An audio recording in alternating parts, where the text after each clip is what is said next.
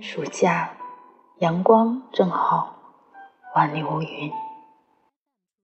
我喜欢每天晚上在屋顶等候流星。寂静的夜晚，满天的繁星，温柔的月光，凉爽的清风。我就这样安静的平躺在屋顶，仰望星空，等待着流星的出现。一躺。就是两个多小时，每天晚上都能看到几颗流星划过。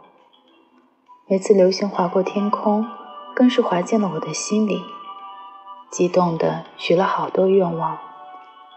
流星大的像小火球，小的如小白点，有的划过很长一条线，有的只是短暂的一瞬。那是天空中最美的时刻。我怀念那时的流星，怀念那些躺在屋顶上的夜晚，也怀念那个年少的我，可以做到那么耐心的等候。而现在的我变得很浮躁，少了坚持等候的毅力。希望我们都能把心静下来，不被琐事分心，耐心的做好每一件事。这里是 FM 一三三五三，天亮说晚安，我是雨之，有事没事多笑笑，祝你今天有一个好心情，咱们明天见。